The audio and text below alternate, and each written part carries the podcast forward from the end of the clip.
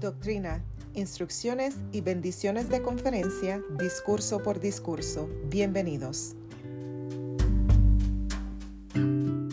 Aplomo semejante al de Cristo por el Elder Mark A. Bragg. Doctrina. La fe en Dios y en el triunfo final del bien contribuye al aplomo mental y espiritual ante las dificultades.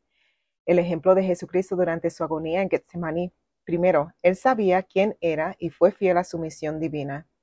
Él sabía que había un gran plan de felicidad y él sabía que por medio de su expiación infinita, todos los que compartan fielmente el yugo con él serán salvos, al hacer y guardar convenios sagrados que se reciben por medio de las ordenanzas del sacerdocio.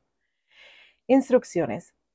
¿Cómo se debe manejar una emergencia? Con aplomo, centrados en lo que tiene más importancia.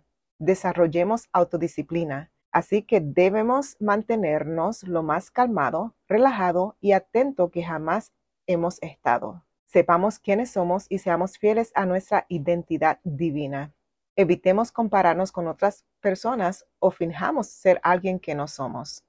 Recordemos que existe un gran plan. Sepamos de el poder habilitador de Cristo y su expiación. Busquemos las bendiciones del aplomo semejante al de Cristo, no solo para ayudarnos a nosotros mismos, en los momentos difíciles, sino también para bendecir a los demás y ayudarlos en las tormentas de su vida. Bendiciones. El aplomo espiritual nos bendice para permanecer calmados y centrados en lo que tiene más importancia, especialmente cuando estamos bajo presión. Nuestro Padre Celestial nos ayudará a alcanzar la meta final de vivir eternamente en su santa presencia. El aplomo llega cuando vemos las cosas con una perspectiva eterna. Al considerar los desafíos desde la perspectiva de un plan eterno, la presión se convierte en el privilegio de amar, servir, enseñar y bendecir. Una visión eterna hace posible el aplomo semejante al de Cristo. La expiación nos da fortaleza para perseverar y prevalecer. Podemos estar unidos al Salvador con gozo y calma pese a nuestras circunstancias temporales. Además de redimirnos del pecado, el Salvador puede fortalecernos en nuestras debilidades, temores y desafíos en esta vida.